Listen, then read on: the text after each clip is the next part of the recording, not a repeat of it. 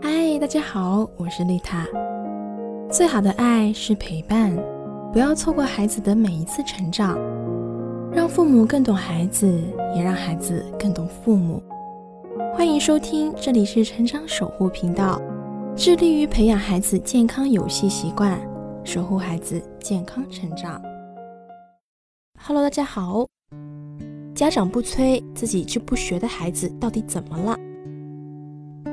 那些需要家长催促才能学的孩子，其实是因为被家长剥夺了掌控感这种动力源。那么，针对这种情况，家长该怎么做？你可以通过给孩子一定的选择空间，让他们自己决定学习什么内容，或者用什么方式来学习，由此来增强孩子的学习动力。我们可以把这种方法叫做放权法。那么，具体该怎么做呢？你可以参考。接下来我要说的这四个步骤。第一步，在生活中锻炼孩子的掌控感。生活中怎么成就孩子的掌控感呢？很简单，让孩子在家中做主，来管理我们家，哪怕只有一周，甚至是一天的时间。比如可以拿出一周的生活费交给孩子来管理，日常所需都找孩子来领取，需要商讨的家庭决策。也交给孩子来完成，做到完全把孩子当做一家之主的样子。这种生活的锻炼是可以带给学习积极影响的。第二步就是要尝试把这种方法运用到学习上。这时候先不给孩子绝对的自主权，先给孩子选择权，家长给出选择，孩子来执行。比如说，让孩子选择先吃饭。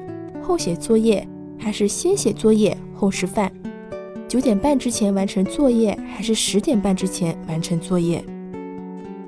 在一个可控的范围之内，给孩子更多选择的机会。这种模式试行一段时间，孩子的状态会好转。孩子在一定的范围内也可以处理好自己的学习。